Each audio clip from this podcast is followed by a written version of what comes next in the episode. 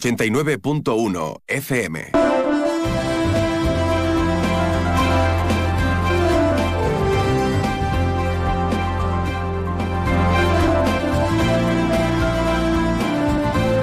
Más de uno Campo de Gibraltar en Onda 0, 89.1 de su dial.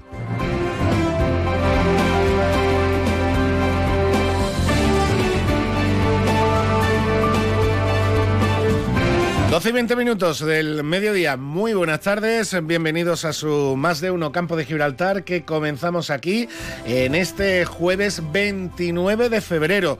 Un jueves raro, es verdad ¿Para qué, ¿Para qué lo vamos a negar? Primero, porque bueno, lo raro y poco habitual que es un 29 de febrero, hay que tener en cuenta que este, que este 2024 es año bisiesto, con lo cual ya es poco habitual eh, en, este sentido. Y por supuesto, claro, después de un puente, ayer teníamos mucho, una sensación de domingo verdaderamente importante, y hoy tenemos un jueves, pues eso, con sabor a lunes. Tampoco, tampoco lo, lo vamos a negar. Pero de cualquier forma, nosotros, por supuesto, mantenemos nuestra tradición de los jueves en este Más de Uno Campo de Gibraltar y tendremos durante la primera parte del programa nuestra tertulia. Hoy con Rosario Espejo, con Ito, que ya la tenemos por aquí, también con Rafael Fenoy y además con el regreso de Patricio González, después de ese periplo por las islas que ha vuelto a realizar, en este caso cambiando de archipiélago. Hacía unas semanitas que no teníamos aquí a Patricio González y hoy lo tendremos de vuelta en nuestra tertulia, en nuestro más de uno campo de Gibraltar. Un programa en el que también, por supuesto, daremos um, debida información de la manifestación que todavía se está produciendo ahora mismo en el centro de Algeciras. La manifestación de la plantilla de Acerinox en el, si no me fallan las cuentas, vigésimo sexto día de huelga puede ser ya, el día de huelga ya número 25-26, es decir, vamos ya camino del mes de, huelga. Y ahora mismo, pues si, si abriese la ventana, les podría llegar incluso los sonidos de esa manifestación de los trabajadores de, de, Acerinos, que hoy, dentro de las diferentes movilizaciones que están haciendo y van a seguir realizando por el campo de Gibraltar, se han decidido a venir al centro de Algeciras. Han partido desde las once y pico de la mañana, desde la estación de Renfe, han subido todo el secano, después por Avenida Blas Infante, hasta llegar al centro de la ciudad. Una movilización, como, digo, van a hacer también por otras localidades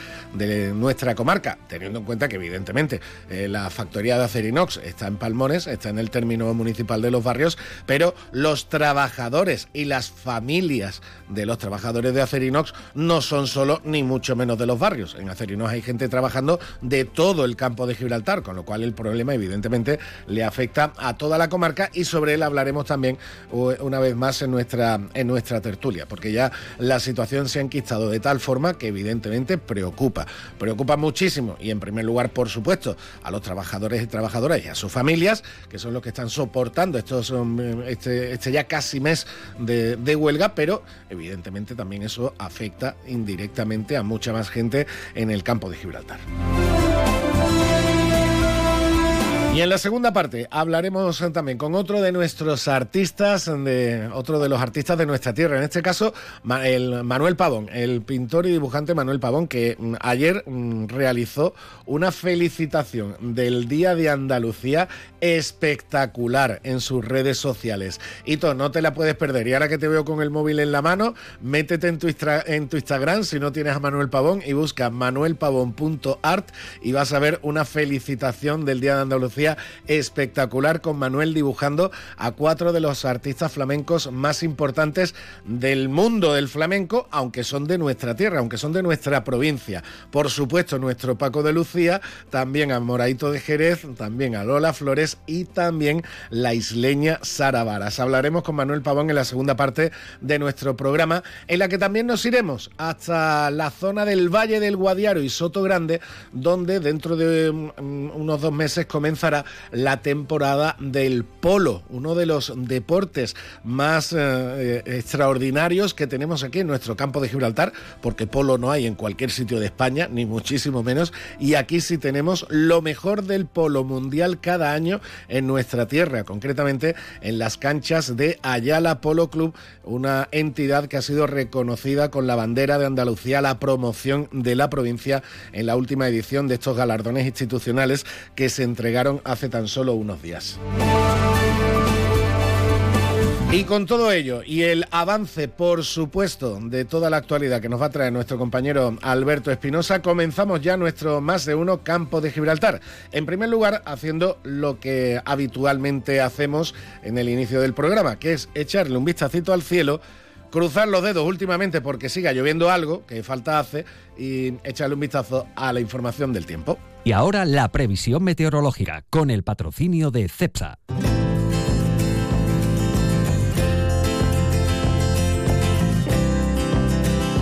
Información del tiempo, como siempre, directa desde la Agencia Estatal de Meteorología, hoy con la compañera Marta Alarcón. Buenas tardes, Marta. Muy buenas tardes. En la provincia de Cádiz tendremos cielo poco nuboso, salvo intervalos de nubes bajas por la tarde, con temperaturas máximas en ascenso alcanzando 21 grados en Arcos de la Frontera, 20 en Jerez de la Frontera, 19 en Algeciras y Roto, 18 en Cádiz. Y de cara a mañana seguiremos con cielo poco nuboso, con temperaturas máximas en descenso, quedándose en cifras de 18 grados en Algeciras, 17 en Cádiz, Arcos de la Frontera y Jerez de la Frontera, 16 en Rota. El viento será flojo de componente norte, es una información de la Agencia Estatal de Meteorología. Muchas gracias Marta por la información del tiempo y ahora nos vamos con la información general, la que nos trae nuestro compañero Alberto Espinosa. 89.1 FM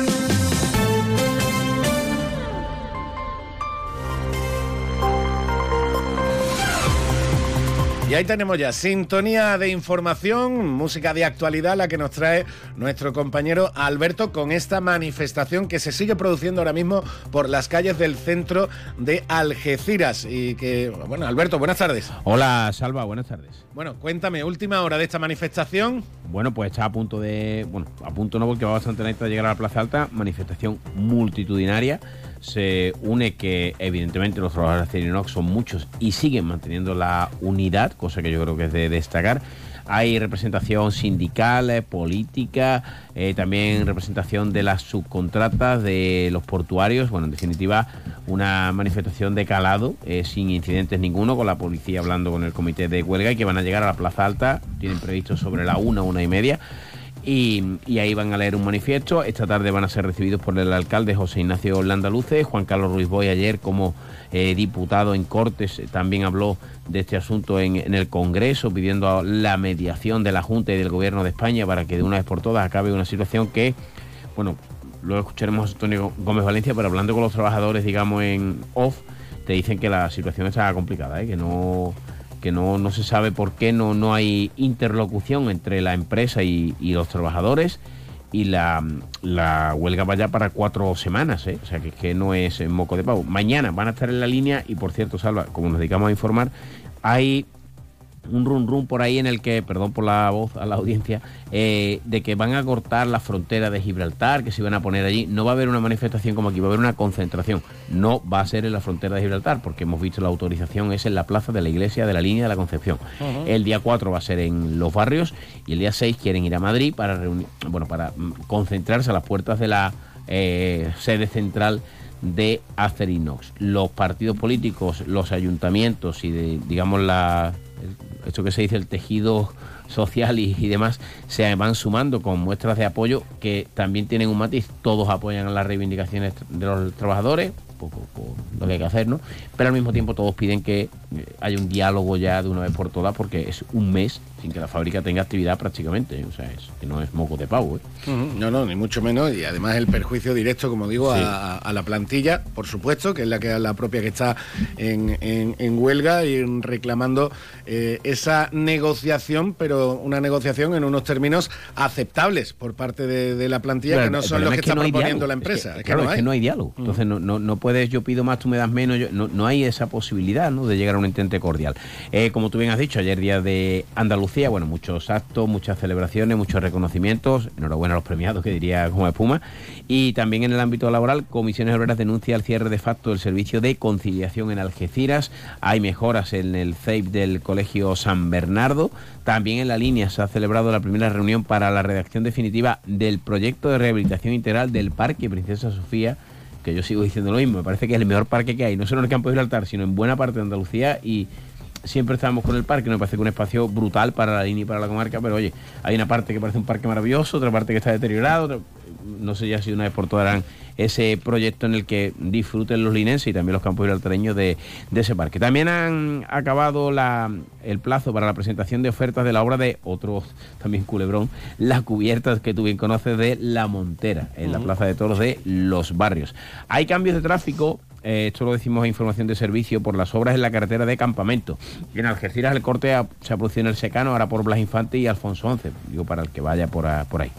Y en deportes, pues nada, estamos ya casi en la previa de- del fin de semana, luego contamos ese partido que me da tanto miedo ante el Granada. La Barona, por cierto, que va a jugar en la Dama de Noche en Marbella, porque el Marbella sigue con la obra de su campo y solo ha podido mandar 50 entradas a, a los aficionados balonos. ¿Y sabes a quién hay que felicitar hoy, no?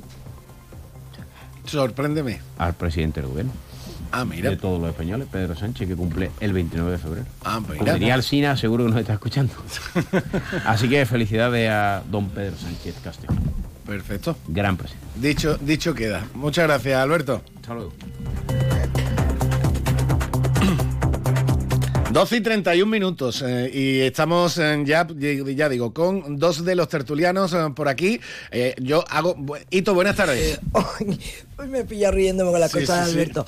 Muy buenas tardes a ti y a toda la Ra- audiencia. Rafael Fenoy, buenas tardes. Igualmente, igualmente. Andábamos aquí Buenas haciéndonos tardes a todo el señas y el petardo sí. de Alberto diciendo tardes, cosas. Para variar. para variar, para Es que, variar. con razón está tan joven este hombre, si nada más que Claro, cumple cada cuatro años. Claro, claro. Por eso estábamos riendo y digo, yo uy, no tenía ni idea de que era el cumpleaños hoy. Pues y estábamos Rafael y yo diciendo, digo, así está de bien. Está si él cumple cada cuatro años, cada cuatro años. Está hecho un crío, claro. Está hecho un chavalín. Bueno, Es a la edad que tiene entre cuatro. hacemos el llamamiento de aquella persona que esté mm, hablando con Patricio González por la calle reteniéndolo, que nos lo suelte un ratito que tenemos que, te- tenemos que disfrutarlo aquí en la tertulia. Es lo que le suele, es lo que le suele pasar siempre. Además, sí, dicho bueno, y además te voy a decir una cosa, hoy será un día grande para él porque te puedes imaginar con el Día de Andalucía ayer, con el partido andalucista, con la guerra que trae siempre con razón, porque muchas cosas sí que tienen razón. Sí, sí. Pues sí. nada, que no lo suelten y no lo traigan. Cosa que, cosa que quería eh, comentar con él también, Ya, digo, evidentemente. tú le echas el capote rápidamente te entra la... y, lo- y- y sobre y también los nuevos representantes del andalucismo que también Rafael ha tenido un un contacto directo con ellos en, en- en lo- en los últimos años de todo ello también vamos a hablar pero antes aprovechando de que, que vamos a darle unos minutitos más vamos Oh, a, le voy a oh, dar un ya se repaso a los escaparates. Ya ya empezamos, ya Ya está empezamos. Pues ya nada que se vaya colocando y vamos a hablar y, va- y- y empezamos a hablar 89.1 FM. A todos los que sueñan despiertos, bienvenidos a los Cupra Days. Del 9 al 24 de febrero, ven a vivir tu sueño a tu instalación Cupra más cercana y llévate un Cupra Formentor o un Cupra León con condiciones exclusivas. Ahora con 5 años de garantía y mantenimiento. Unidades limitadas. Cupra Days. Algunos solo lo sueñan, otros lo viven. Consulte condiciones en SEAT Turial, Carretera Nacional 340, kilómetro 108, Los Pinos, Algeciras. Cash, el ahorro familiar, el supermercado para toda la familia y el pequeño comercio. Cash, el ahorro familiar, tu cesta de la compra más económica.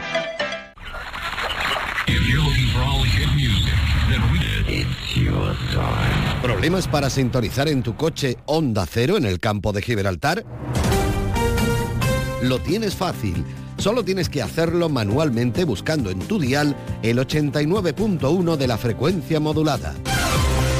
Muy buenos días, señoras y señores. Tiempo para conocer la información del campo de Gibraltar. Recuerda, si en tu coche te cuesta encontrarnos, hazlo manualmente en el 89.1 de la FM y disfruta con los contenidos que más te interesan en Onda Cero Campo de Gibraltar. 12 y 20 minutos del mediodía. Muy buenas tardes, bienvenidos a Más de Uno Campo de Gibraltar. Te mereces esta radio. Onda Cero, tu radio. Escucha con atención. En Bowling Bahía, en los cines de Palmones, te espera el futuro. Vive la realidad virtual como nunca. Experimenta el Laser Tag. Disfruta del salón recreativo más espectacular de la comarca con bolera y rocódromo. Y si eres de los papás y mamás más guays del mundo, te organizamos el mejor cumpleaños para tus hijos. Bowling Bahía. Estamos en los cines de Palmones. Teléfono 630 82 70 77. Fino, amontillado, oloroso, palo cortado. Pedro Jiménez. Don Zoilo, todo Jerez en una gama de sherries exquisitos embotellados en rama. De la forma más natural, manteniendo toda su intensidad, sabor y color. Gama Don Zoilo 15 años, de bodegas Williams ⁇ Humbert. Somos Jerez. Disfruta con un consumo responsable. Supermercado Saavedra, tu supermercado de toda la vida. Nuestra experiencia nos avala. Más de 40 años dando el mejor servicio a los mejores precios. Supermercado Saavedra, tu supermercado de confianza del campo de Gibraltar. Más de uno Campo de Gibraltar en Onda 0, 89.1 de su dial. Pues ahora sí, ya tenemos hoy la tertulia completa. Le mandamos, por supuesto, un saludo a Abel y Antonio, que hoy causan baja. Y por aquí tenemos eh, ya a Ito, a Rafael Fenoy y a Patricio González. Patricio, bienvenido y bien hallado. Bien hallado, bueno, buenas tardes. Bueno, viene, viene no parlando catalán, viene parlando Bueno, mallorquín. mallorquín, Mallorquín. mallorquín, cuidadito. ¿Qué tal por las eh, qué, qué tal por las otras islas del país? Baleares. Muy bien, hombre, no, yo cada vez que veo una isla me gusta más Lanzarote. Yo creo que a ti te deberían de hacer hijo predilecto, adoptivo. de la Lanzarote y adoptivo sí, sí, sí. Hombre, claro que sí. Te falta la ensaimada. No, no, no, No. eh, yo, yo lo he hecho como todo el mundo, esto de comprar la ensaimada, no, no. Yo me he ido a un pueblo que se llama Yun Mayor, donde hay una panadería que te la hacen delante tuya, tío. Oh, te he puesto púa. Me ha encantado. O sea, Claro. digo, vengo a por, a por tres ensaimadas y dice, no, hay que hacerla. ¿no? Pues yo me quedo aquí. se- yo me espero. Vengo usted en 20 minutos. Además, yo que Y, y, he- y me, me he comprado unas ensaimadas que no estaban, que no- las que se venden, mira, las mejores que se venden, se venden en Algeciras. No sé si ustedes lo saben. no, no lo sabía. Pues sí, señor, yo ahora cuando quiero una buena ensaimada en Algeciras, me voy a la Alicantina. Ah, También, también, también. Sí, señor. Y allí te venden las de eh, Puerto Cristo, que son las mejores. Y- y Pero son las que te venden para la calle. Ahora yo lo he hecho en, un- en una, en un horno donde me la han preparado, me la han hecho y, y además lo quiero de chocolate blanco con nueces para mis nietos. ¿Eh? En ese plan. en- en- y la otra de crema, que es crema catalana, no, crema mallorquina, esa me la he comido yo. Hombre. Y te Eh, has sentado de lujo. Sí, pues estaba yo muy enfermo y digo, coño, Sí. me como esto y me lo quito. falta, Me voy a venir arriba, falta de un tratamiento. tratamiento genial. Hombre, Y, sí, y sí luego para cierto- mis niños me trío sobrasada también, que eso es- ahí ya no llego yo, ahí ya no puedo. Sí es cierto, y voy a hacer el último, el último apunte, porque evidentemente la Delegación de Turismo Mayor de, de las Islas Baleares no nos patrocina ni nada de Hombre, eso, por con lo cual tampoco hay que darle Tampoco mucha hay que darle- debería, debería, debería. sí, Ellos se sien- lo pierden. ¿eh? Siendo además este el día posterior a nuestro día de Andalucía. El Day, que se pero- llama en Gibraltar. le dicen. pero sí es cierto, sí es cierto que para todo aquel que viaje a, a Mallorca, y yo lo he hecho varias veces, y además también por, por motivo familiar, porque tengo allí, mi hermano es uno de aquellos enfermeros andaluces que Ay, emigró a Mallorca mía. de, de- de su época y todavía sigue allí haciendo una magnífica labor. Eh, Mallorca, sí, todo el entorno de la costa, magnífico, espectacular, el turismo, el ocio, la fiesta. Pero te vas al interior de la isla y descubres auténticas Sí, sí, maravillas. auténticas de- maravillas. De, turismo rural, de gastronomía. Y no de, y de pueblos preciosos, y de pueblos preciosos, que no tienen tiene nada que ver. nada que ver con lo que conocemos. con lo ¿no? que encuentras 20 kilómetros más a la costa. Hombre, yo lo que he hecho es como hago siempre, como hago con Lanzarote, yo no llego, el hotel, podrán decir lo que sea del inserso, que está muy mal, que no sé qué. Mira, yo he ido a un hotel buenísimo, buenísimo, he llegado, he alquilado mi coche, al día siguiente he estado escuchando las excursiones que hay, yo las he apuntado, y con mi coche me las he hecho, las que, me, las que me ha dado la gana y las que no, no, y me he tirado un día entero en la academia de Rafa Nadal viendo tenis. Y eso me lo he pasado de escándalo, eso, no, eso es impagable, ¿eh? Hombre, Bueno, He pues, visto un, to- un to- un tro- torneo Challenger. pues cort- cortado ya. con- con Sí, porque eh, además tengo que la- ir rápidamente porque el 12 me voy para el Puerto de la Cruz. Eh, me la toca la Cruz. de... Le toca la otra, el está- otro archipiélago. Bueno, tiene más puntos Iberia que un piloto. Madre del amor Hombre. hermoso. Es que la gente, y en serio, la gente coge el tema del inserso y hace el 23 y 24 de septiembre, va todo el mundo a la agencia y ya está, y se olvidan. Yo no me olvido. Hace Yo- usted bien. Yo sigo por la noche. Persito, el martillo Bueno. Yo sigo por la noche entrando. Vamos a ir con los Y a- dos. ahora mismo hay unos viajes a, Menorca y no puedo ir porque tengo que ir yo para, para el Puerto de la Cruz, pero se puede ir a Menorca desde Sevilla y está, está abierto Te- y te- la gente no va. de menos. te voy a, le voy a terminar diciendo como la canción de Kiko Veneno, de lo mismo te echo de menos que antes te echaba de más. Pero Patricio, eh, como siempre, como digo, y además como le he dicho antes fuera de antena, bienvenido a la que es tu casa, que sí se te echaba mucho de menos y además tú lo sabes.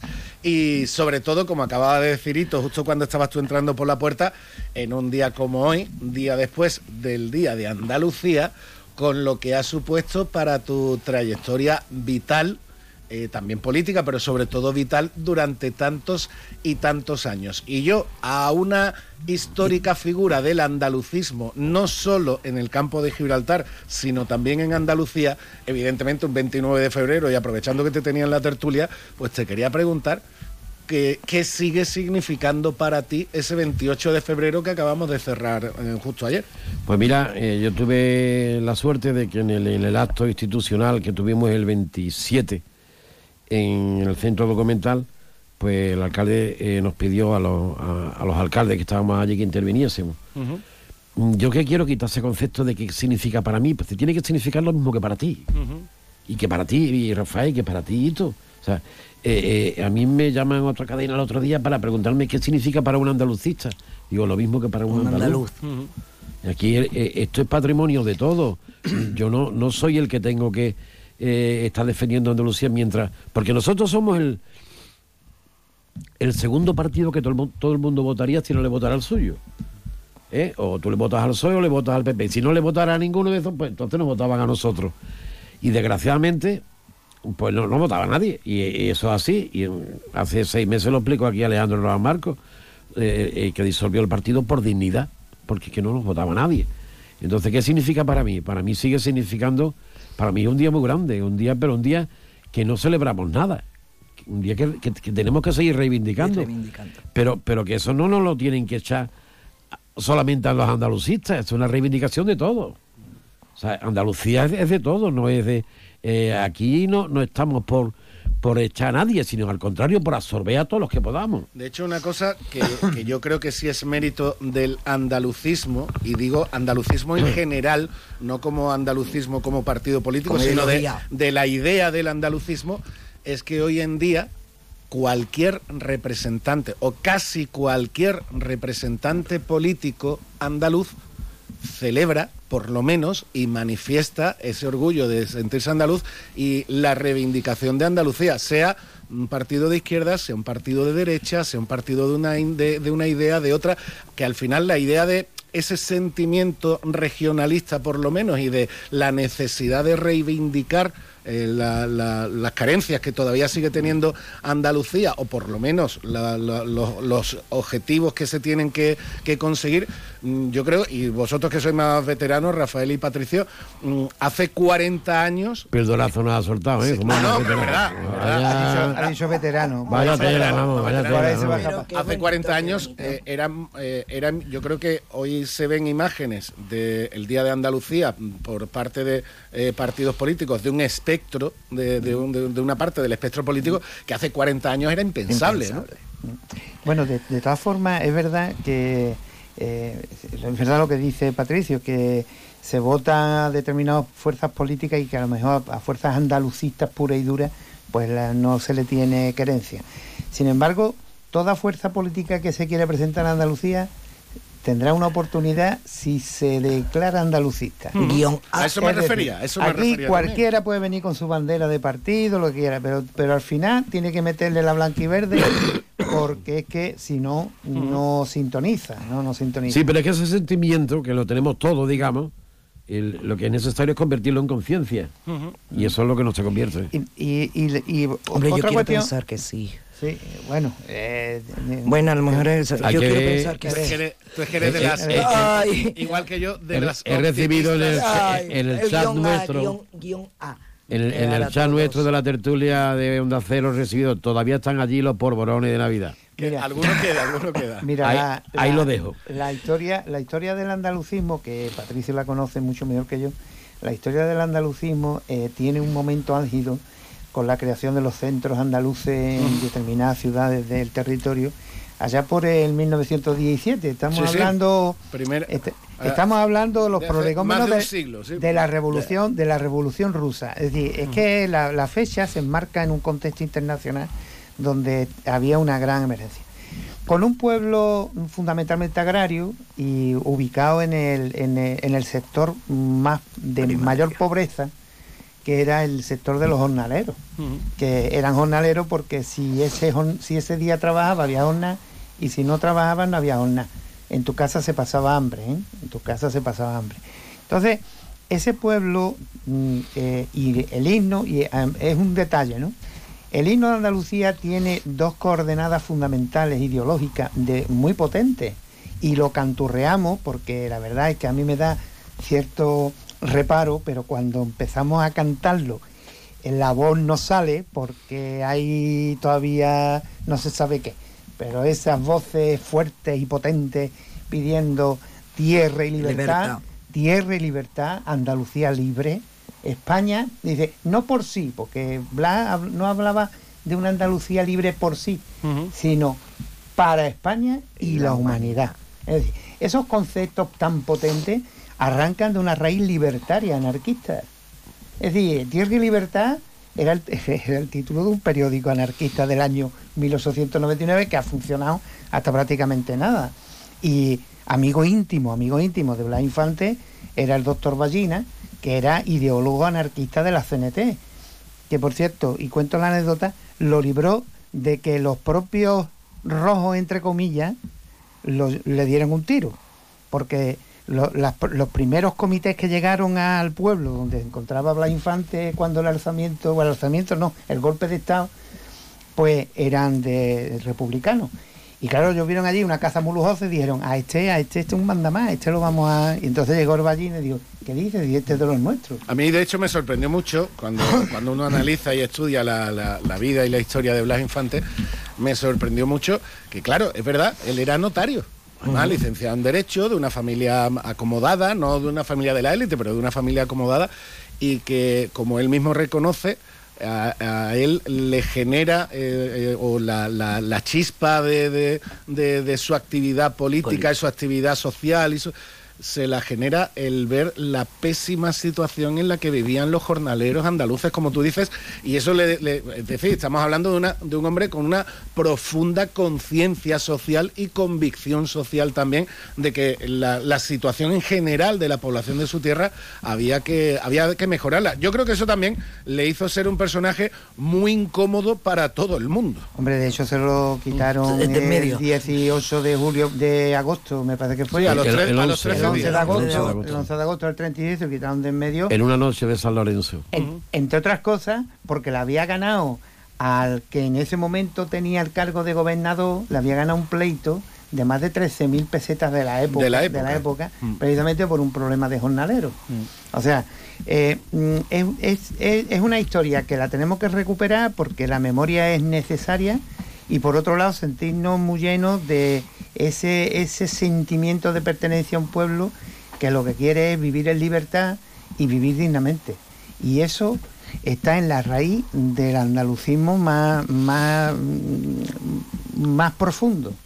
Entonces yo eh, entiendo que el día 28 de febrero es una fecha inventada, se ha inventado... Totalmente, para, para apagar de alguna manera el 4 de diciembre. Eso, que se ha el día de la inventado- bandera.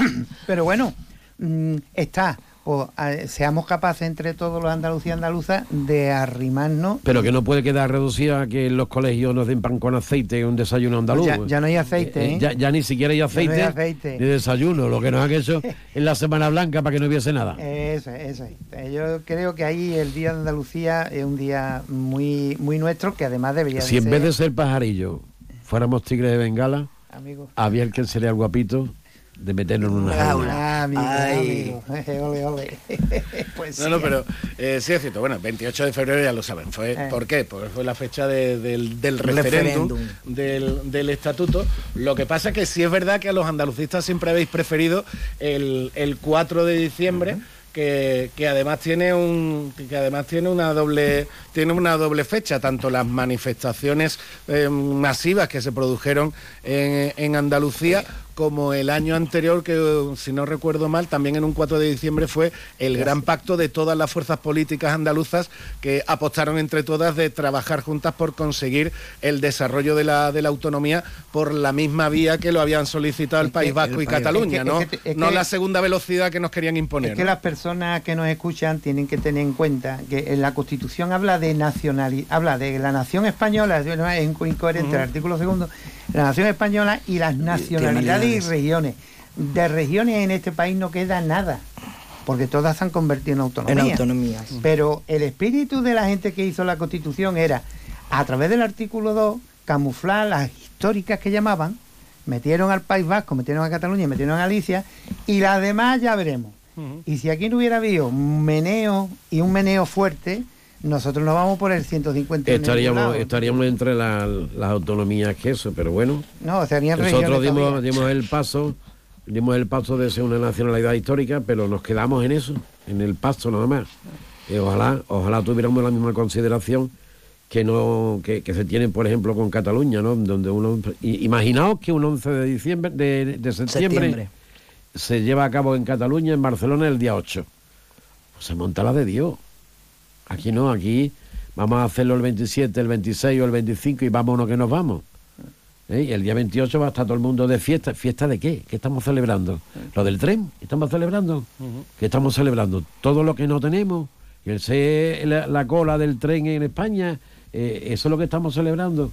Aquí estamos conmemorando en todo caso, ¿no? Pero eh, hasta que este sentimiento que tenemos todos, porque lo tenemos todo de andalucismo, se no se convierta en conciencia, no iremos a ninguna parte.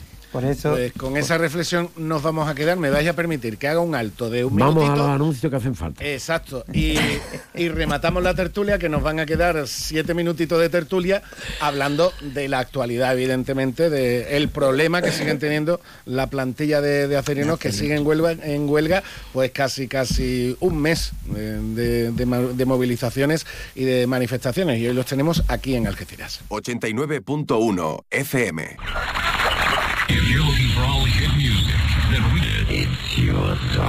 ¿Problemas para sintonizar en tu coche Onda Cero en el campo de Gibraltar? Lo tienes fácil. Solo tienes que hacerlo manualmente buscando en tu dial el 89.1 de la frecuencia modulada. Muy buenos días, señoras y señores. Tiempo para conocer la información del campo de Gibraltar. Recuerda, si en tu coche te cuesta encontrarnos, hazlo manualmente en el 89.1 de la FM y disfruta con los contenidos que más te interesan en Onda Cero Campo de Gibraltar. 12 y 20 minutos del mediodía. Muy buenas tardes. Bienvenidos a Más de Uno Campo de Gibraltar. Te mereces esta radio. Onda Cero, tu radio. Cash, el ahorro familiar, el supermercado para toda la familia y el pequeño comercio. Cash, el ahorro familiar, tu cesta de la compra más económica. Ven a Baires, tenemos un comedor más amplio y moderno para que puedas disfrutar más de tu comida de empresa. También para seguir degustando cada día nuestros desayunos, exquisitas tapas, raciones y magníficos postres. Reserva tu mesa en el 956 66 11 65 y recuerda, si no quieres salir de casa, pide Baires a través de Globo. Baires Tapas, ¿te lo vas a perder? Más de uno Campo de Gibraltar en Onda 0, 89.1 de su dial.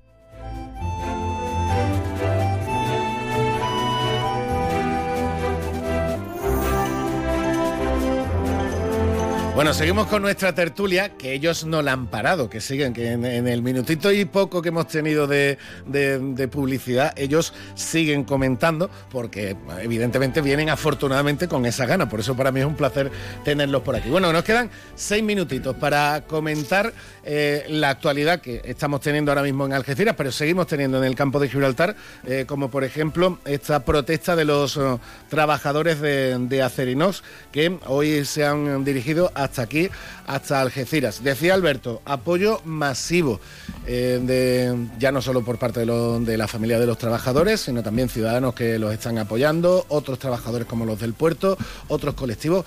Claro, numerosa, ¿eh? En este caso, evidentemente este tipo de, manifestaciones que son absolutamente legítimas, yo creo que levantan menos ampollas que lo que ocurrió el viernes pasado en la, en la carretera, que cuando ya se ve la gente tan afectada directamente durante tanto tiempo, pues hay alguno que también, lógicamente, por otro lado, se, se, se, enfada porque se le perjudica directamente. En este caso, yo creo que un tipo de movilización así, donde tienen que hacer ruido, por supuesto, para que se les visibilice y se vea el problema que, tienen, sí que cuenta con, con apoyo generalizado como estamos viendo. Sí, pero le, causan, le causan menos problemas al mm. resto de la ciudadanía que, que no hay conveniente. Mm. Y yo creo que sí, que como tú estás diciendo, el apoyo es tremendo. Yo acabo de llegar hace un momentito antes de llegar aquí al centro y hombre bien organizado, tú sabes el problema de que no puedes entrar por algunas calles, pero también hay que ser eh, consciente de que, oye, ellos o hacen eso que tienen que hacer ruido o si de todas maneras están enconados por completo.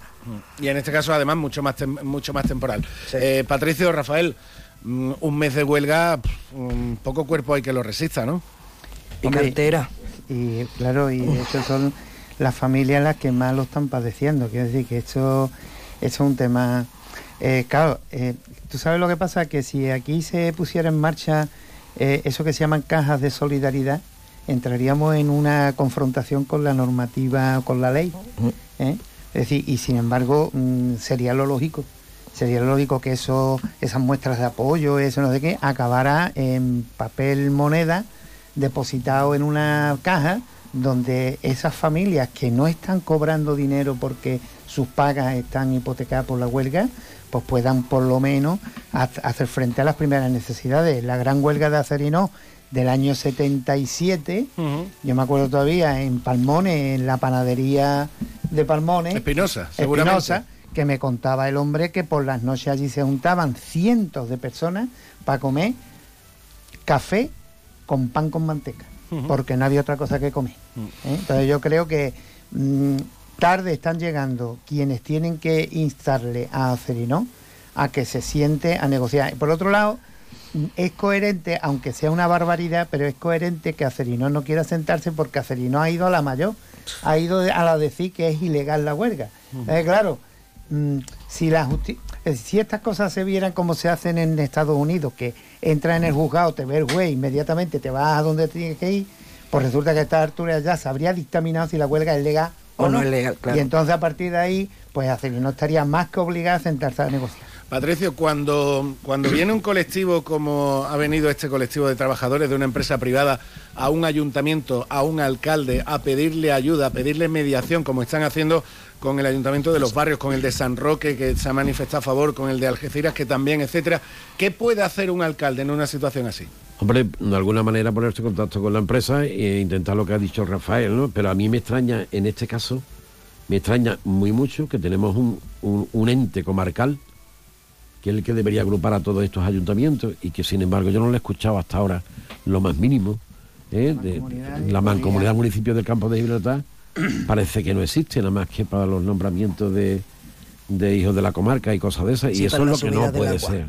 Eso es lo que no puede ser, ¿no? Porque la primera que tenía que haber salido es intentar reunir ahí a, empresas y trabajadores en la mancomunidad municipio y no y, al regazo de, de los propios ayuntamientos en el cual, bueno, pues esta tarde recibe el de Algeciras, mañana lo recibe el de la línea, ya lo ha hecho el de San Roque.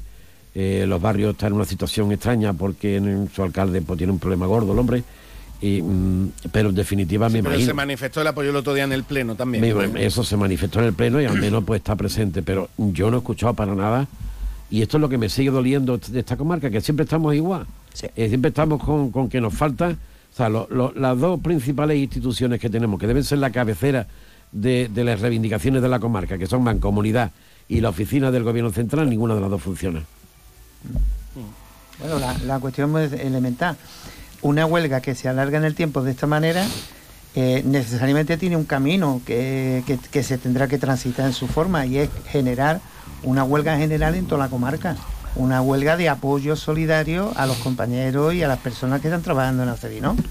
Es decir, eh, la, la, la, huelga, la Semana Trágica de Barcelona en, en 1909 empieza con la huelga la canadiense, que es una sola empresa la que se declara en huelga. Pero claro, aquello se desbordó de tal forma. Entonces, creo que es razonable que la empresa Cerino se sienta a negociar y, ya entraremos en ver lo que lo que hay que recorrer, si hay que pedir mucho o poco o si hay que llegar a punto medio. A lo mejor si en esa manifestación eh, se hubiese encabezado por los propios alcaldes y, y la presidencia mancomunidad, a lo mejor en este momento ya estaríamos sentados. Pero vamos, de todas maneras, Patricio, yo creo que quien se debe de sentar es la empresa que la que lleva al fin y al cabo la que tiene obligar a la empresa. entonces hay que obligar a la empresa y a la que nos están diciendo adiós. os obligo a silenciaros porque llegan las noticias.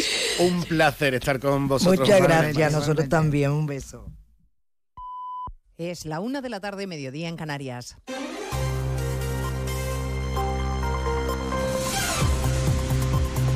Noticias en Onda Cero. Buenas tardes, avanzamos a esta hora algunos de los asuntos de los que hablaremos a partir de las 2 en Noticias Mediodía con las novedades que se desprenden del auto del juez Ismael Moreno y que se van conociendo a medida que trascienden detalles del sumario del caso Coldo, la principal que el juez sitúa en un papel predominante de intermediario al exministro José Luis Ábalos y que la UCO considera que las directrices de fomento y por tanto del exministro fueron un eslabón fundamental para las adjudicaciones a la trama corrupta, Eva Llamazares.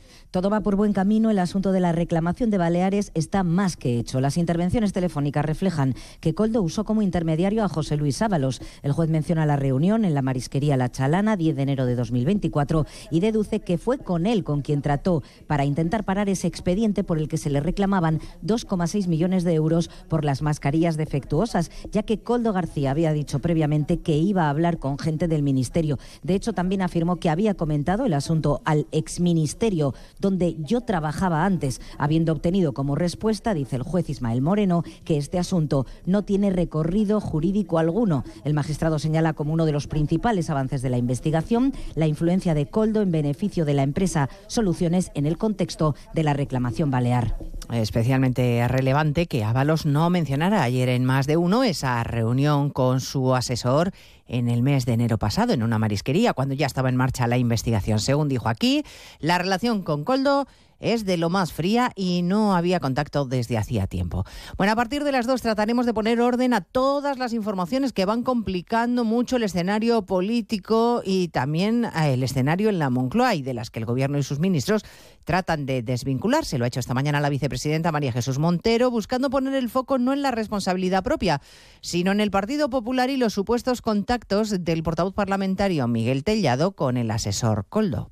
Lo que sí tiene que explicar hoy el Partido Popular es si realmente el señor Tellado se reunió con estos empresarios o se reunió con el señor Coldo y qué era lo que hablaron y qué tipo de negociaciones llevaron a cabo. El, aludido Miguel Tellado habla de cortina de humo, niega cualquier reunión con el asesor, negación que también está reflejada en el informe de la Guardia Civil, que no se produjo tal reunión. El presidente del Partido Popular, Núñez Feijóo, explica la reacción de Moncloa en el pánico que empieza a cundir en el gabinete de Pedro Sánchez, que tiene que responder a una pregunta clave. ¿Qué responsabilidad política y, en su caso, qué responsabilidad personal tiene en la trama que estamos conociendo. Todo, todo hace evidente que conocía hechos que conforman la trama y por eso exigimos que no la siga tapando. ¿Quiere saber, Feijo, cuántos ministros están implicados, cuánto sabe Sánchez y desde cuándo y por qué ocultó las denuncias sobre una trama corrupta de comisiones en la compra de mascarillas por parte de su gobierno? Se lo vamos a contar todo a partir de las dos en este último día del mes de febrero en el que tiene poco que celebrar el ministro Marlasca. Ha sido reprobado por tercera vez, en esta ocasión en el Congreso de los Diputados y gracias a la inestimable abstención de dos de los socios de gobierno que parece que en este caso no son tan socios, Podemos y Junts. Moción consecuencia de interpelación urgente del Grupo Parlamentario Popular relativa a la escasez de medios para hacer frente al narcotráfico y la responsabilidad del Gobierno en el asesinato de dos guardias civiles en Barbate. Votos emitidos 347. Votos a favor 171. Votos en contra 165. Abstenciones 11. Queda aprobada dicha moción. Así que por tercera vez Marlasca queda reprobado. Recordaremos además el dato provisional de los precios de febrero. El IPC se moderó seis décimas, sobre todo por la caída del coste de la electricidad y porque el precio de los alimentos se ha estabilizado. Claves que valora en positivo el ministro Cuerpo. Esto está permitiendo que los hogares recuperen poder adquisitivo y que las empresas recuperen competitividad. Hacemos, por lo tanto, compatible la moderación de los precios con el mantenimiento del escudo social y el apoyo a los hogares y las familias más necesitadas. Lituania y Estonia apoyan enviar tropas terrestres a Ucrania como propone Macron. Letonia se lo piensa, así que no les ha hecho mella la amenaza directa de Putin de que enviar soldados a países aliados para combatirles sería un error de consecuencias muy graves, Jorge Infer. Consecuencias tan graves como la posibilidad de una guerra nuclear. Así lo ha señalado el presidente ruso durante el discurso sobre el Estado de la Nación, en el que además ha destacado que Occidente debería comprender que Rusia tiene armas que podrían alcanzar objetivos en cualquier territorio. Están hablando de la posibilidad de enviar contingentes militares de la OTAN a Ucrania, pero recordemos el destino de aquellos que una vez enviaron a sus contingentes a nuestro país. Ahora las consecuencias para los posibles intervencionistas serían mucho más trágicas. Vladimir Putin también ha acusado a Occidente de olvidar lo que es la guerra y de provocar conflictos en Ucrania, en Oriente Medio y en otras regiones del mundo. Pues de todo ello hablamos en 55 minutos cuando contemos la actualidad de esta mañana de jueves 29 de febrero. Elena Gijón, a las 2, Noticias Mediodía.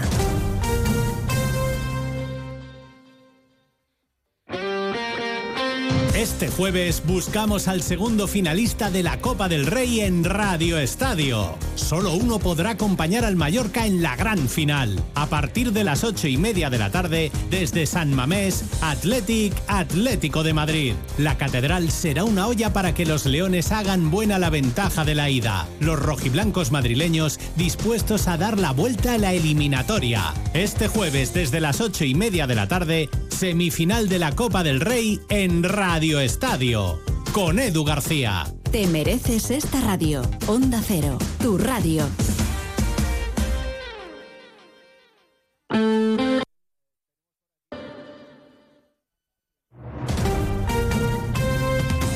Andalucía, Onda Cero.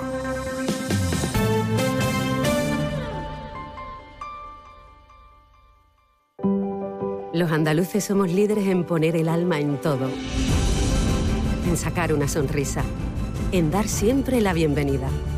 Somos líderes en el arte de sentir, en echarle coraje al día a día, en exigirnos cada vez más. Somos líderes en entendernos, en amarnos, en escuchar a los demás. Tenemos mucho que celebrar. 28 de febrero, Día de Andalucía, Junta de Andalucía. Sobre todo, Onda Cero Andalucía.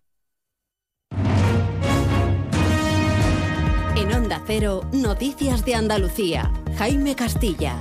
Buenas tardes, hacemos a esta hora un repaso de la actualidad de Andalucía de este jueves 29 de febrero, último día en el que la tarifa de la luz va a mantener el IVA reducido al 10%, una medida aprobada por el Gobierno Central para paliar la subida de los costes de producción que desaparece debido a que el megavatio hora baja de los 45 euros a causa del aumento de producción de energía eólica debido al temporal de los últimos días, un cambio que va a repercutir previsiblemente en el aumento de los precios y también en la factura de energía de los consumidores. De una media de 80 euros pasará a 96. En política, el PP andaluz reivindica de nuevo la necesidad de reformar el modelo de financiación autonómica para evitar el agravio con Andalucía, algo que recoge desde ayer cuando el presidente Moreno se lo dijo a la ministra Montero en el Parlamento. En Cádiz, los trabajadores de Acerinox se han manifestado hoy por Algeciras cuando se cumplen ya cuatro semanas de su huelga indefinida. Onda Cero Cádiz, Carmen Paul. Participación masiva en la manifestación. Desde el comité de huelga dicen que la plantilla sigue unida por la reivindicación de la negociación del convenio con la empresa. No hay incidentes reseñables y para mañana, día 1 de marzo, tienen una concentración solicitada en la plaza de la iglesia de la línea de la Concepción. En Málaga, la Guardia Civil ha desarticulado una trama delictiva que vendía material militar a Arabia Saudí de forma ilegal. Onda Cero Málaga, José Manuel Velasco. En concreto, eran enviados motores y repuestos militares para carros de combate y vehículos blindados de transporte de tropa, como si se tratase de repuestos de camiones civiles. La operación policial se ha saldado con la detención de una persona y la investigación de otra como presuntos autores de un delito continuado de contrabando de material de defensa por valor de 2,8 millones de euros. Seguimos ahora con el repaso de la actualidad del resto de provincias y lo hacemos por Almería. En Almería, la audiencia abre plazo para recurrir la sentencia del caso Poniente casi un año después de su dictado. Hablamos del caso que condenó al exalcalde de Ejido, Juan Enciso, y al que fuera interventor municipal, José Alemán, por la trama de corrupción política y empresarial que desfalcó más de 58 millones de euros. En Ceuta, ante el incremento de entrada de inmigrantes registrados en la ciudad en lo que va de año, el presidente ha solicitado una vista con el ministro de Asuntos Exteriores. Desde el gobierno local consideran que esta es la prueba de que Marruecos no está colaborando ni cumpliendo en la frontera, tal y como trasladaba el presidente del gobierno central, Pedro Sánchez, en su visita a Rabat. En Córdoba, la Biblioteca del Estado, Grupo Cántico, ha recibido los primeros 20 días desde su apertura la visita de 60.000 personas en horario continuado de lunes a viernes de 9 de la mañana a 9 de la noche. A partir del 9 de marzo, el horario se amplía a los sábados por la mañana pensando sobre todo en el público infantil y familiar.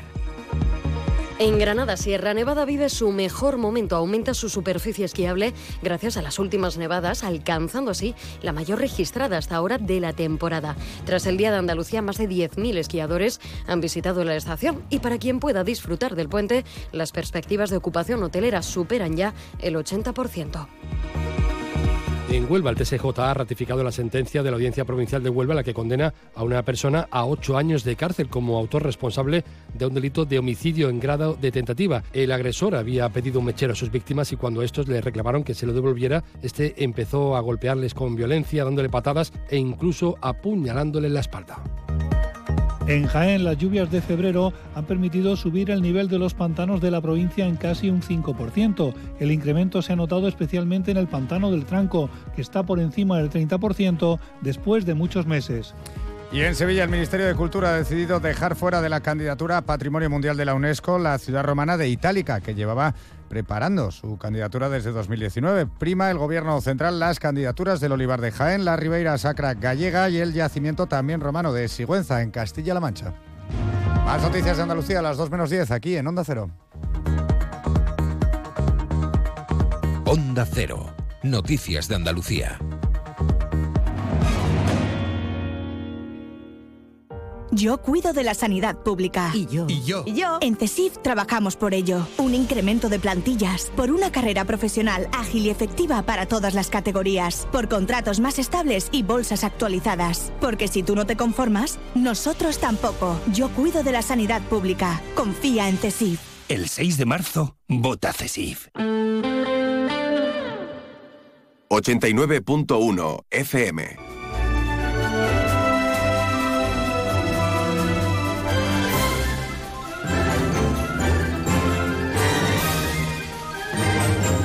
Volvemos a nuestro más de uno campo de Gibraltar y en esta segunda parte vamos a, hacer un, hueco para comentar una felicitación del Día de Andalucía que ayer uno de nuestros artistas realizó en, sus redes sociales. Una, bueno, una felicitación espectacular dibujando sobre negro, ahora, ahora me lo comentará y me lo detallará mejor, algunos de los principales artistas de, nuestra provincia. Por supuesto, eh, Paco de Lucía, pero también el Moraito de Jerez, Sara Varas, Lola Flores. Bueno, em, lo pueden encontrar en Instagram en manuelpavón.art.art y ya digo que es una auténtica preciosidad. Y precisamente eso lo queríamos comentar con Manuel Pavón. Manuel, buenas tardes.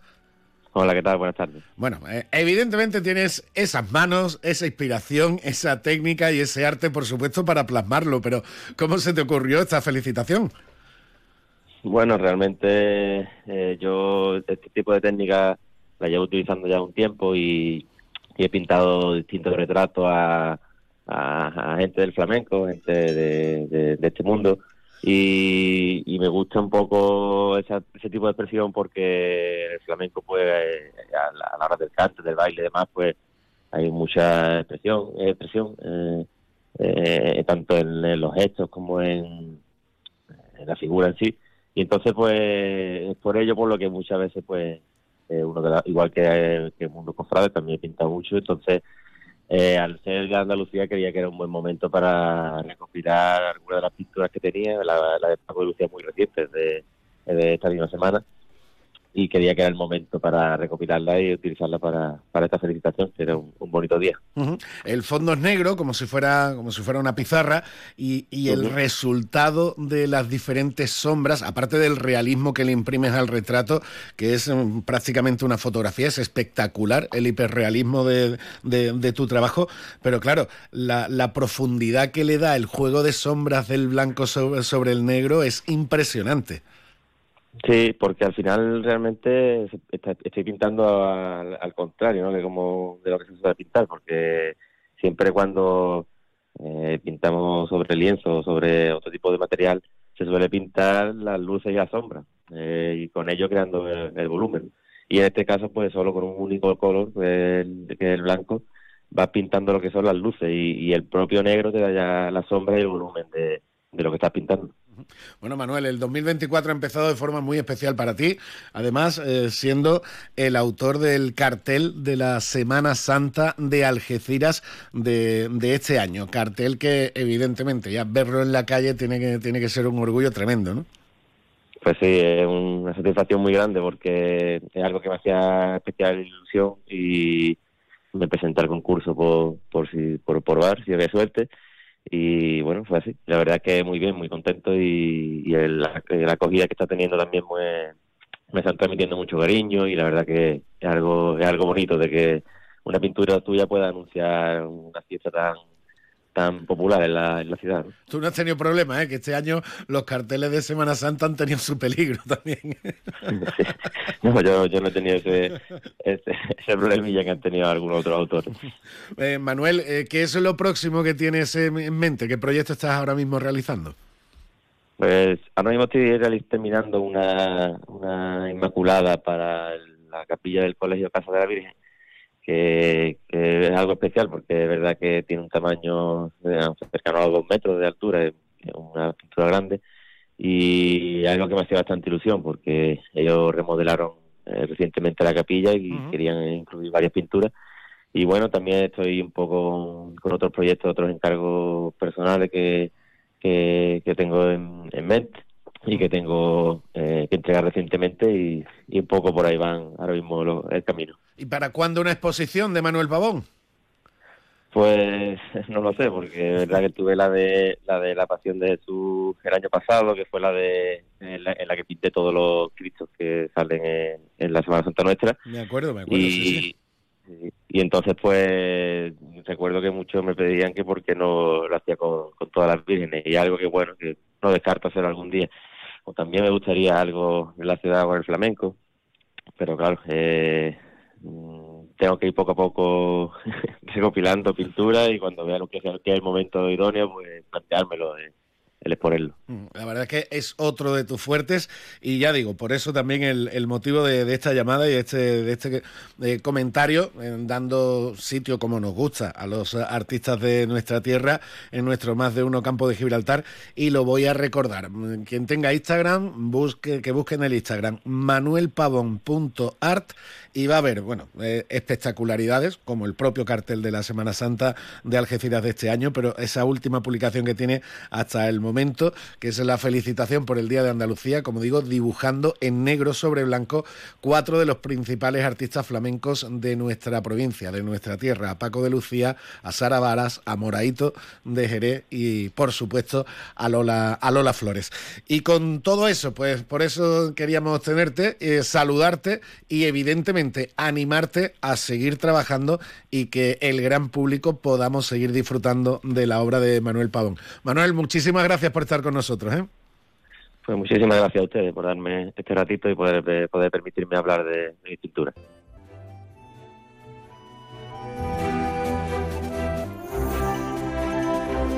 ...89.1 FM. Cash, el ahorro familiar, el supermercado para toda la familia y el pequeño comercio. Cash, el ahorro familiar, tu cesta de la compra más económica. A ver, esto por aquí Enchufamos este cable, este otro aquí y... Oh. Eh, Tomás, con este ya van 1199 intentos para que esa cosa haga luz. Lo bueno se hace esperar. ¿O no? Porque mañana mismo puedes disfrutar de tu nuevo SEAT Arona con entrega inmediata. Y de sus faros full LED, claro. Corre, las unidades son limitadas. Consulte condiciones en SEAT Turial, Carretera Nacional 340, kilómetro 108, Los Pinos, Algeciras. ¿Buscas diversión sin límites? Entonces ven a Bahía Plaza. Compras, gastronomía y entretenimiento en un solo lugar. Descubre nuestras tiendas y saborea nuestra variedad gastronómica. Además, disfruta de cine, bolera y mucho más. Bahía Plaza, donde la diversión nunca termina. Te esperamos en Bahía Plaza para vivir momentos inolvidables.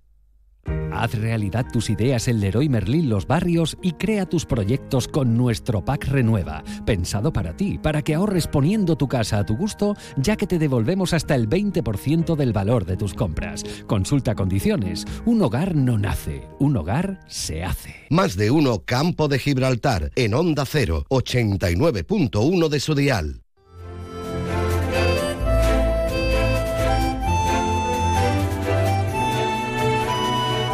Continuamos en nuestro más de uno campo de Gibraltar y lo hacemos eh, hablando ahora de un club deportivo de nuestra comarca que fue reconocido con un importante galardón hace tan solo unos días, precisamente también como por la jornada del Día de Andalucía. Hablamos de Ayala Polo Club, el eh, club responsable de organizar toda la temporada oficial del polo en Sotogrande, que ha recibido la bandera de la provincia de Cádiz en reconocimiento por la promoción que hace de nuestra tierra. Eh, un, club que conoce también perfectamente nuestro compañero Alberto Espinosa, que nos va a acompañar en estos minutos. Alberto, buenos días de nuevo. Hola, buenas tardes de nuevo. Buenas tardes, sí, me lo conocemos un poquito. Sí, sí, y por supuesto, para hablarnos de Ayala, pues quién mejor que su director general. Algo habrán hecho mal para que le den una bandera al director general. Antonio Ale, buenas tardes. Hola, buenas tardes, ¿qué tal? ¿Cómo estáis? Bueno, Antonio, em, lo comentabas eh, precisamente en el acto de, entrega, en el vídeo que, pudimos em, ver justo cuando recibías esa bandera de manos de la delegada em, provincial de gobernación, Mercedes Colombo. Muy importante, reconocías que para, para Ayala era muy importante este espaldarazo institucional que supone el recibir la bandera de Andalucía por la promoción que se hace también de la provincia con el polo desde Sotogrande.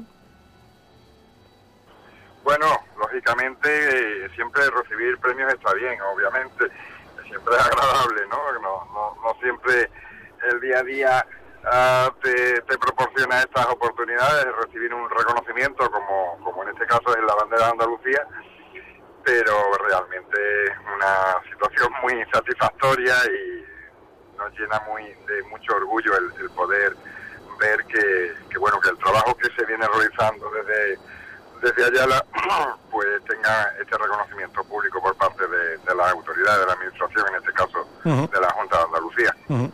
Antonio, también muy simbólico el hecho de que el premio sea por parte de la, de la, de la representación del gobierno de la Junta en la provincia de Cádiz y precisamente por la promoción de la provincia de Cádiz, entiendo también muy reivindicativo por parte de gobernación, porque muchas veces es cierto que Sotogrande se le asocia, sobre todo desde el turismo más, más, más extranjero, se le asocia mucho más a la provincia de Málaga y a la Costa del Sol que a la parte de Costa del Sol que también tiene la provincia de Cádiz, que donde precisamente estáis ubicadas. Hay que decir que lo mismo que hay otros eventos internacionales en, en la provincia que tienen fama internacional y son, están asociados plenamente a la ciudad de Jerez o a la ciudad de Sanlúcar o a la propia ciudad de Cádiz, en este caso el Polo y Soto Grande pertenece también a la provincia de Cádiz y se hace una magnífica campaña de cara al exterior de un rincón que tiene un atractivo turístico innegable.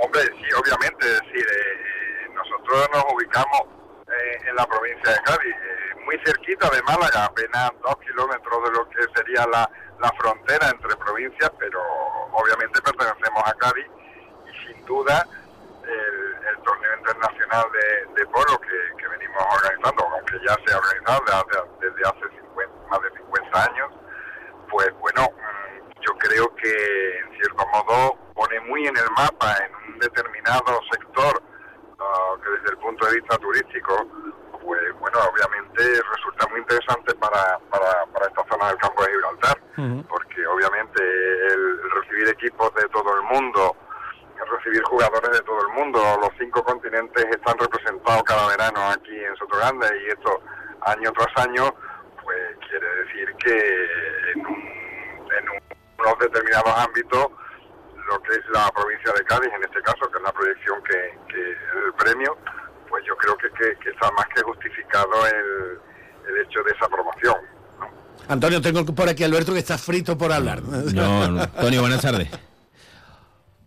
Buenas tardes, querido Alberto. Eh, enhorabuena lo primero, pero yo creo que como decía Salva y nos ponemos serios, que ese, esa promoción traspasa ¿no? la frontera de, Cádiz, de Málaga y de, y de Andalucía, y sobre todo en el caso de, de Ayala, alguno dirá que yo no soy muy objetivo, pero eh, es eh, la consolidación de un torneo que ya eh, era referente, pero sobre todo el desestacionalizar, ¿no? Porque la temporada es muy larga, de hecho ya está en marcha prácticamente, Antonio, y en ese sentido, pues lo que siempre hablamos, ¿no? el impacto económico y, y, social y de imagen, obviamente, que supone para, para todo este rincón, ¿no? Que muchas veces, pues, también hay que poner en valor eso, y yo creo que ahí contribuís y que más que merecida la, la bandera. Anda que está quedando duro esto, ¿eh? sí, sí, la entrevista muy dura. no, quería decir eso, ¿no? Que, que, traspasa la, la frontera. no, no, claro, es que, es que, a ver, yo creo que, que, es de sentido común. A mm. ver, eh, eh, el, torneo internacional el polo, en definitiva, en, en Soto Grande, eh, coloca Soto Grande y se habla de Soto Grande, de este rincón tan, tan, tan especial de, de, la geografía andaluza, se está hablando de Soto Grande durante todo el año en, en, en 100.000 lugares del mundo.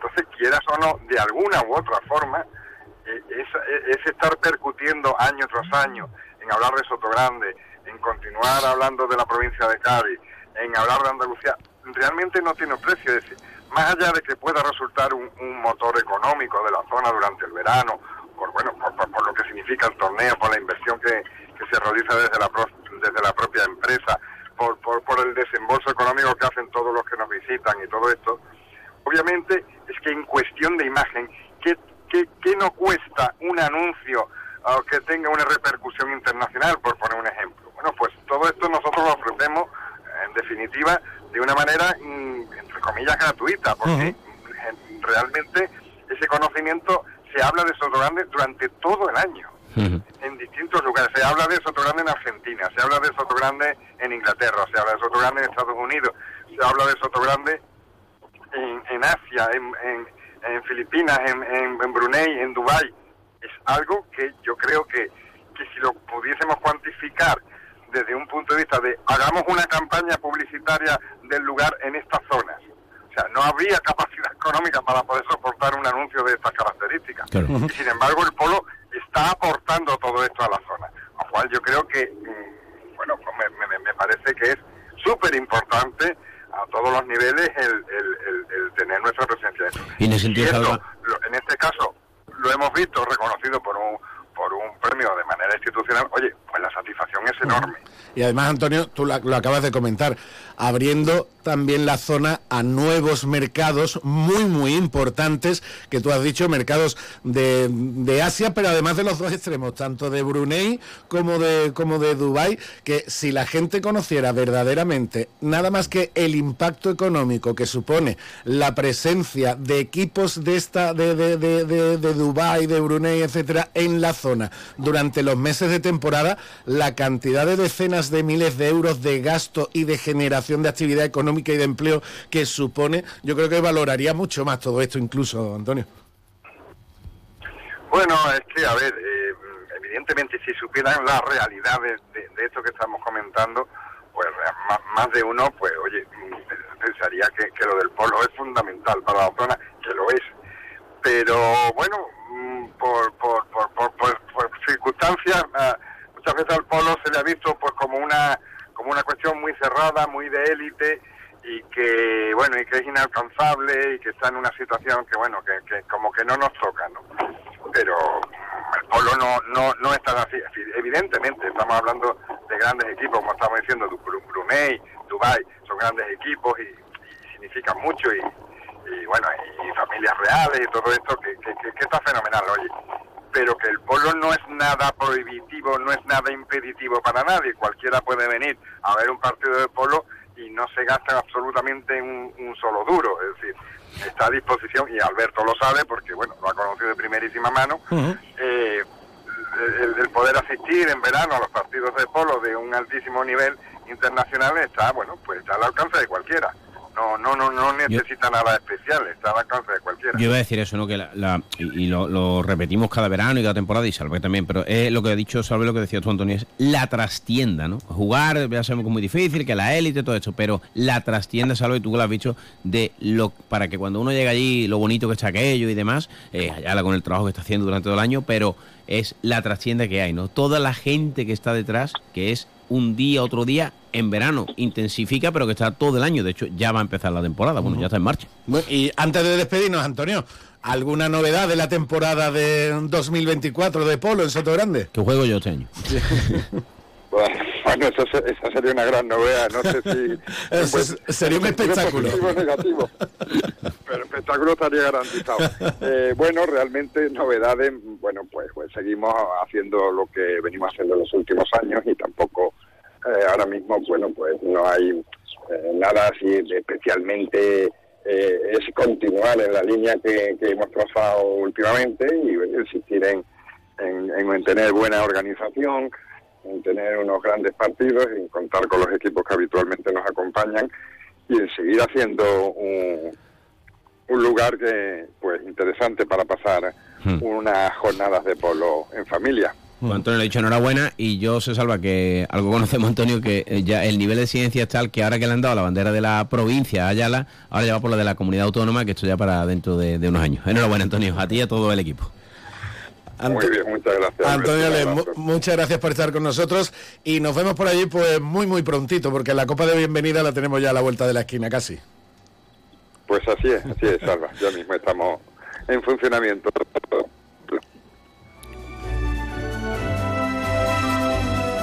89.1 FM. Supermercado Saavedra, tu supermercado de toda la vida. Nuestra experiencia nos avala. Más de 40 años dando el mejor servicio a los mejores precios. Supermercado Saavedra, tu supermercado de confianza del campo de Gibraltar.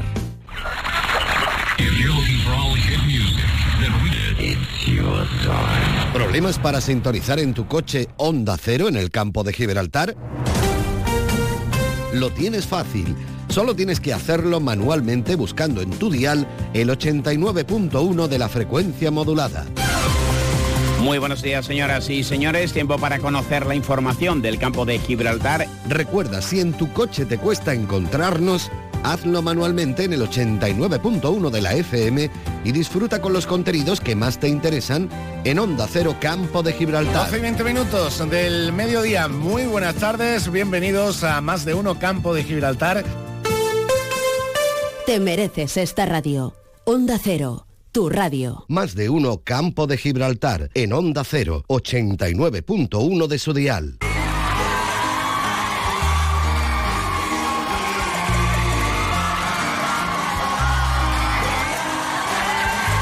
Una y 32 minutos del mediodía, nos acercamos ya al final de nuestro programa.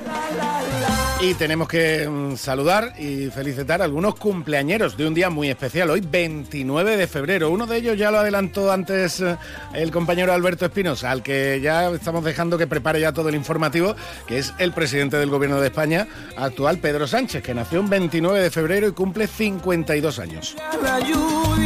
Y no, Marc Anthony, que es el que estamos escuchando de fondo, no es su, cumpleaños hoy. Lo es, eh, es el cumpleaños del verdadero autor de esta canción, porque esta canción no es de Mark Anthony, esta es una versión salsa que hizo de esta canción que vamos a escuchar ahora para despedir a nuestro programa. Hoy cumple 61 años Chep Khaled, o Khaled, autor de Che la vie. O Se la vie, mejor dicho, es que yo de francés un poquito, me van a disculpar.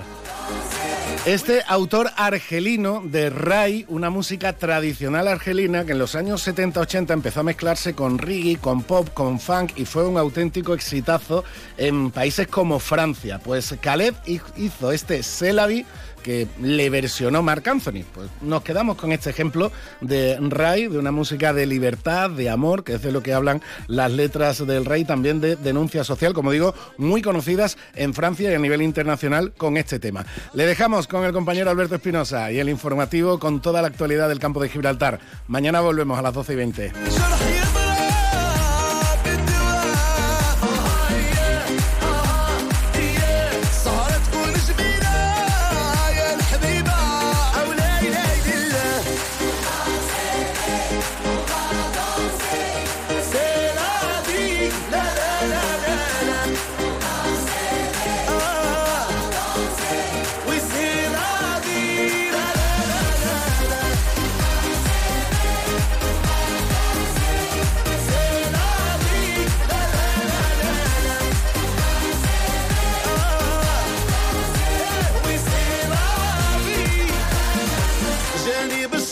sabia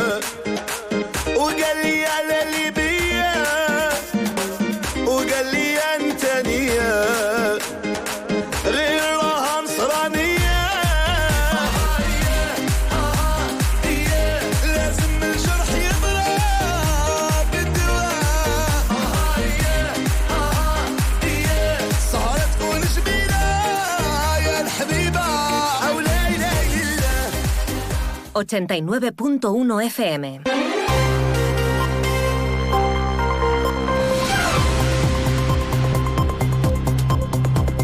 Noticias del campo de Gibraltar en Onda Cero Algeciras con Alberto Espinosa.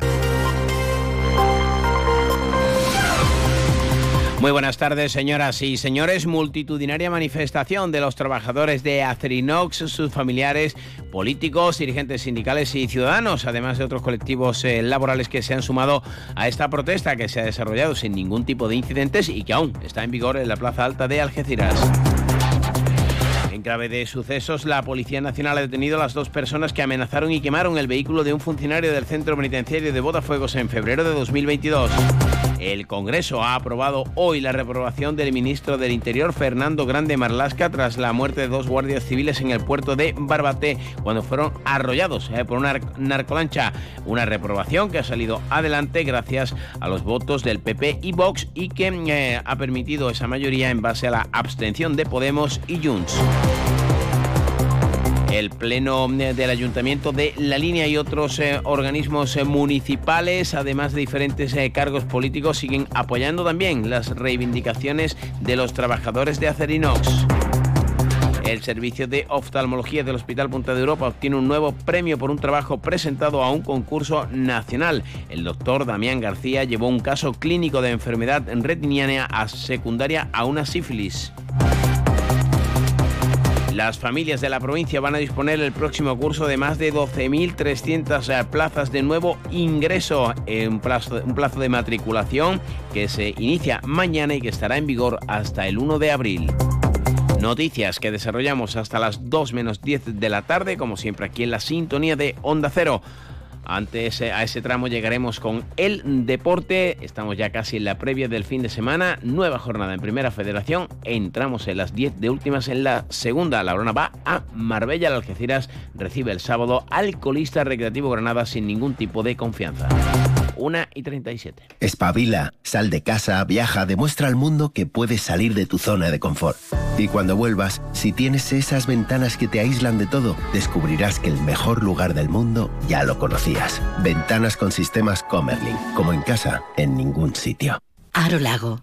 Fabricantes de ventanas con sistemas Comerlin. Estamos en Polígono Industrial Incosur, Nave 4, Campamento, San Roque. Pues multitudinaria manifestación en Algeciras que ha partido desde la estación de Renfe hasta la Plaza Alta, donde se lee un manifiesto por parte de los trabajadores de Acerinox, que han contado con el respaldo de diferentes cargos políticos de la comarca. Como les decíamos en titulares, en la línea va a haber un, en un pleno va a haber un apoyo a través de una moción. Esta tarde el alcalde de Algeciras y senador del Partido Popular, José Ignacio Landaluce, va a recibir al comité de huelga e incluso el alcalde de San Roque y diputado en Cortes, Juan Carlos Ruiz Boix, ha llevado las reivindicaciones al Congreso y ha pedido a la Junta de Andalucía su mediación para acabar con este conflicto que se aproxima ya al mes de duración. Siendo una de las cinco principales empresas de Andalucía en número de empleados, en cifras de negocio y no se entera de cuál es el daño que pudiera ocasionar en la comarca del campo de Gibraltar el que hubiese dudas sobre la estabilidad, sobre la consolidación, sobre la permanencia de Acerinox. Y nos dirige a que supuestamente está el Consejo Andaluz de Relaciones Laborales trabajando en esta huelga de... También desde el Partido Popular de San Roque, Daniel Rodríguez, su portavoz, ha mostrado su preocupación. Desde el Partido Popular de San Roque expresamos nuestra profunda preocupación por la situación de los trabajadores de Acerinox. Abogamos a un diálogo inmediato entre ambas partes y reivindicamos el cese de las cargas policiales, la estabilidad laboral es crucial para la familia y confiamos en encontrar soluciones conjuntas para el bienestar de todos. En la manifestación, encabezada por José Antonio Gómez Valencia y con un despliegue policial que no ha tenido que intervenir, todo se ha desarrollado según lo previsto, insiste en la unión de la plantilla. Ve a la gente que nos respaldan y que estamos unidos como dije ayer, como he dicho más de una vez, yo y los compañeros de aquí del comité de huelga siempre decimos una cosa. Al final le vamos a dar las gracias a la empresa porque lo que ha conseguido eh, no lo teníamos en más de 50 años y, y lo ha conseguido la empresa.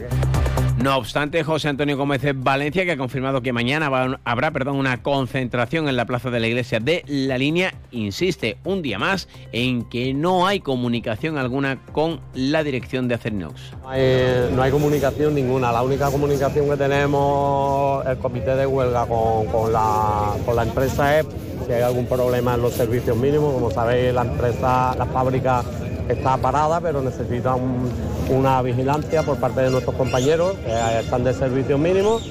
Y la única comunicación eh, con el comité de huelga es porque hay algún problema en un cambio de, de persona, a lo mejor de que no, no pueda asistir al trabajo en ese servicio mínimo.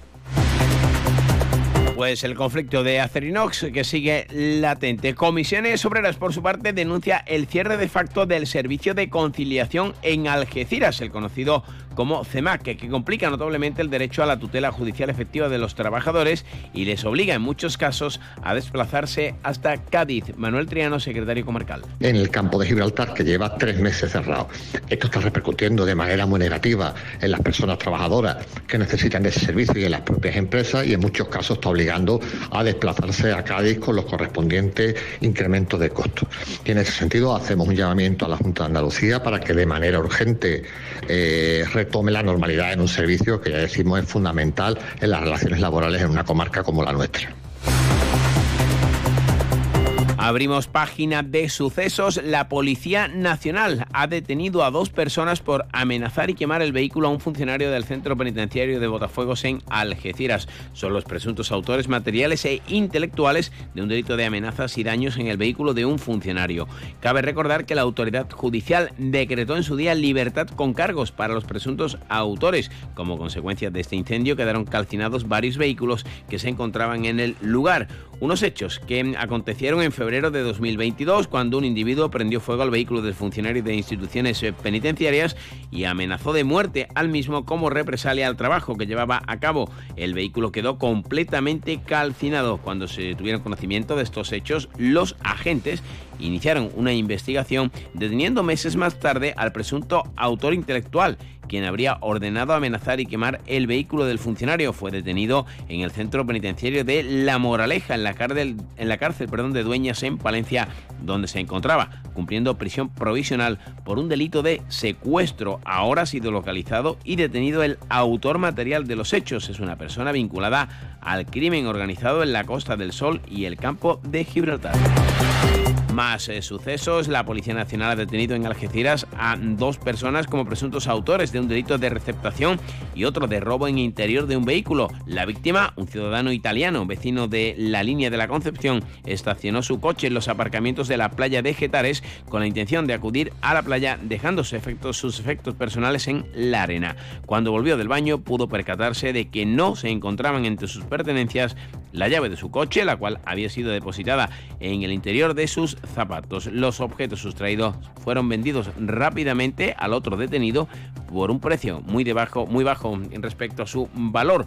Aprovechó el descuido de la víctima para llevar a cabo esta situación como les decíamos en titulares, el Pleno del Congreso ha aprobado hoy la reprobación del ministro del Interior, Fernando Grande Marlasca, por la muerte de los dos agentes de la Guardia Civil que fueron arrollados por una narcolancha. La censura política promovida por el Partido Popular y apoyada por Vox ha salido adelante gracias a la abstención de Podemos y Junts, dos socios habituales del gobierno de coalición del Partido socialista. Una reprobación que se incluía en la moción consecuencia de la interpelación de los populares eh, que dirigieron al ministro hace una semana y que ha salido adelante con 171 votos a favor y 11 abstenciones. 165 votos en contra del PSOE, Sumar, Bildu, PNV y RC. Marlasca ya había sido reprobado en el Senado gracias a la mayoría absoluta del Partido Popular, aunque también votaron a favor Vox y UPN, mientras que algunos socios del gobierno como RC Bildu y Jums y el senador de Sumar también mostraron su abstención en esa Cámara. Todo ello además cuando ha salido adelante la PNL del Partido Popular con la eh, abstención del Partido Socialista para que la profesión de Policía Nacional y Guardia Civil sea decretada de riesgo. El proceso de escolarización para el curso 2024-2025 comienza mañana en los 515 centros de la provincia que están sostenidos con fondos públicos para las enseñanzas de educación infantil, segundo ciclo, primaria, educación especial, educación secundaria obligatoria y bachillerato. El plazo para la presentación de las solicitudes permanecerá abierto hasta el próximo día 1 de abril. En Algeciras, el ayuntamiento ha culminado, los, ha culminado perdón, los trabajos de instalación de las claraboyas del techo del Colegio de Educación Infantil y Primaria San Bernardo, que se vieron afectadas por el temporal que azotó a la ciudad días atrás, según ha informado el delegado Javier Vázquez Hueso. En la línea de la Concepción, el equipo de gobierno ha celebrado ya la primera reunión para la redacción definitiva del proyecto de rehabilitación integral del Parque Princesa Sofía. Infraestructuras y medio ambiente destacan la conservación de espacios naturales y la configuración de un centro de interpretación de la naturaleza en este recinto. Sobre una superficie total que ronda los 170.000 metros cuadrados, se trata de delimitar en esta extensión distintas zonas de esparcimiento, conservación de la naturaleza con lagunas y hábitats natural y una zona protegida para el avistamiento de aves, sin olvidar espacios de juego y disfrute general de la ciudadanía. Sepan también que en los barrios la delegada de urbanismo Sara Lobato y el edil de contratación Manuel Muñoz han informado que ya ha concluido el plazo para la presentación de ofertas en el proceso de licitación pública de las obras eh, para culminar la Plaza de Toros La Montera, cuya cubierta, como saben, ha generado numerosa polémica en los últimos años. El presupuesto de licitación es de 1.296.000 euros. En San Roque, Comisiones Obreras ha denunciado el impago de salarios a la plantilla de Socoservi. Así lo ha hecho ante la Inspección de Trabajo. Prestan el servicio de socorrismo en las playas, no solo de San Roque, sino en otros puntos del campo de Gibraltar. Sandra Cantero. Impago de salario de los trabajadores, en concreto los jóvenes que prestan su servicio como socorristas en la playa en verano, en su periodo de vacaciones, que la mayoría utiliza para pagar los cursos académicos. Y el impago por parte de Socoservi pone en riesgo la continuidad de los mismos. Además, se suman trabajadores de ambulancia en la empresa que parece que a quien se le abona las nóminas es fruto del antojo del empresario. La parlamentaria andaluza del Partido Socialista, Rocío Arrabal, va a trasladar a la Cámara Autonómica las carencias educativas de la localidad tras reunirse con el alcalde y miembros de diversos centros educativos. En este caso, también va a pedir la construcción de un nuevo instituto de enseñanza secundaria en la localidad y dar explicaciones, dice, sobre la importante reducción de los recursos destinados a la educación pública en Tarifa. Una y casi 48 minutos de la tarde. En el Centro Veterinario Albatros, nuestra meta es conseguir que tu mascota viva mucho y muy bien. Para ello ponemos a tu disposición nuestra experiencia, una formación al más alto nivel y la mejor tecnología del mercado. En Albatros realizamos cualquier procedimiento rutinario de salud para perros, gatos y animales exóticos. Estamos en la calle del Sol 69 en la línea. Teléfono 956 17 07. Centro Veterinario Albatros. Máxima calidad de vida el mayor tiempo posible. Vamos con apuntes del deporte, porque el sábado a las 4 de la tarde, mañana comparecerá Lolo Escobar, el Algeciras va a recibir al colista de la categoría, el Recreativo Granada, el filial del conjunto que milita en Primera División, que prácticamente está desahuciado, tiene 11 puntos, pero que en las últimas semanas ha ido dando algún que otro susto, aunque no ha ganado. Ese es el problema con el que se enfrenta el Algeciras y todo su entorno tras el empate meritorio en Sanlúcar de Barrameda, no relajarse. Y hay otra situación que vuelve a poner de manifiesto algo que ha llamado ya la atención y ha provocado críticas del de, eh, club rojiblanco, principalmente de su entrenador Lolo Escobar, y es la cantidad de tarjetas amarillas que está viendo el equipo de Lolo Escobar, ya sea en casa o fuera. Hasta ocho jugadores van a comparecer el próximo sábado algunos tendrá que ser titular, obviamente, que están apercibidos de sanción. De hecho, la mayoría son titulares casi casi indiscutibles para el técnico de Don Benito. Y hay que recordar que la siguiente salida, aunque eh, se van a centrar lógicamente en este duelo ante el filial nazarí, que le podría dejar ya con 39 puntos si se cumplen los pronósticos, aunque eso en fútbol nunca se sabe, pero decíamos ocho apercibidos antes de viajar nada menos que al campo de uno de los gallitos de la categoría como es la Unión Deportiva Ibiza. También hace un llamamiento UDEA que vuelve a la competición para el domingo a las 12 de la mañana para no coincidir con el fútbol tener el apoyo de sus aficionados de cara a lo que se califica por el entorno del equipo de Miki Ortega como una auténtica final ante el conjunto de Huesca La Magia. Y es que el equipo algecireño ha reaccionado, cierto es que antes del parón por las ventanas FIBA perdió en una cancha que era factible como es Zornoza, factible de perder, pero la permanencia la tienen ahora en su mano tras aquel inicio que ya parece va quedando lejos de ocho derrotas consecutivas. Llegamos así a las 2 menos 10, noticias de Andalucía aquí en Onda Cero.